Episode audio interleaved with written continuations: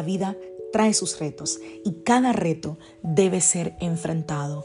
Cada día es diferente al anterior y para cada día necesitamos una palabra de Dios. Por eso el devocional de hoy es una palabra para ti, para cada día, porque Dios quiere hablarte hoy y lo va a hacer a través de su palabra. Por eso, escucha el devocional de hoy.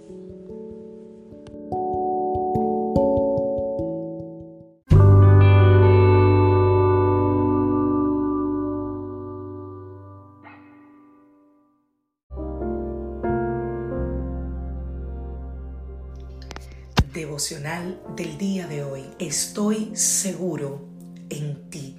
Vamos a la palabra del Señor Jeremías capítulo 29 verso 11. Yo creo que uno de los versículos más pronunciados o más conocidos luego de Juan 3:16. Porque yo conozco los planes que tengo para ustedes, afirma el Señor. Planes de bienestar y no de calamidad, a fin de darles un futuro y una esperanza. Wow, cada vez que yo leo ese versículo bíblico es un aliento para mi alma, porque digo, wow, qué bueno que el Padre ha reservado un futuro lleno de bienestar para mí y para ti. Dios desea ser conocido como el Padre. Y a lo mejor tu figura paterna, como siempre digo, no fue la mejor, tu figura paterna terrenal, por la razón que fuera, pero Él, el Padre de Gloria, el Creador, el amoroso, el Señor, desea que tú lo conozcas y que tú descanses en sus brazos. Mucha gente ahorra para tener un futuro asegurado para sus hijos. Hay gente que conozco que desde que los hijos nacen tienen una cuenta de banco de ahorro para sus hijos. Y si eso es un ser humano, ¿cuánto más el Padre ha hecho una provisión para ti, para que tú tengas un futuro asegurado en Él? No te reproches lo que no pudo ser, lo que no pasó, lo que no llegó a suceder. Mira, nada se sale de la soberanía de nuestro Dios. Y en su perfecto plan tú estás. Y Él está haciendo que todo lo que vives hoy obre para tu bien, para que tú puedas vivir mejor, para que tus sueños sean concebidos. Así que no desmayes, no te canses, no te desesperes, no sueltes la toalla, no te desanimes. Si te sientes así, es hora de ir al Padre y entregarle tu presente, entregarle tu futuro, porque Él tiene cuidado de ti. Él creó cuando no había nada. ¿Tú no crees que Él puede hacer mucho con tu nada?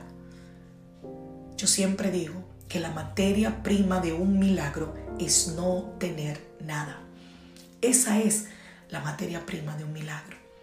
Porque si tú tienes los medios, probablemente no sea un milagro. Pero si tú no tienes nada, entonces de la nada Dios hace que surjan cosas maravillosas. Así que aprenden esta mañana a descansar en el Señor.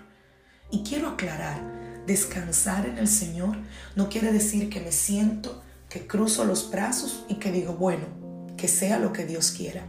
Descansar en el Señor es que a pesar de lo que yo esté viviendo, que a pesar de las acciones que guiadas por Él me tenga que tomar, entiendo que Él tiene planes mejores para mí. Entiendo que sus planes son perfectos y que fuera de Él, como dijo Jesús, nada podemos hacer. Así que no quieras tener las riendas, no quieras llevar las riendas de tu vida, no quieras salir de esa situación por tus propias fuerzas. No ayudes a Dios, por favor, no lo hagas. Permite que Él te direccione. Permite que Él te guíe, permite que Él te diga qué hacer. Y hasta tanto Dios no te diga qué hacer, no te muevas, no acciones. Porque luego las consecuencias de accionar sin su dirección pueden ser muy peligrosas. Que Dios te bendiga. Que Dios te guarde. Soy la pastora Lizelot Rijo de la iglesia Casa de Su Presencia y deseo que tengas un feliz día.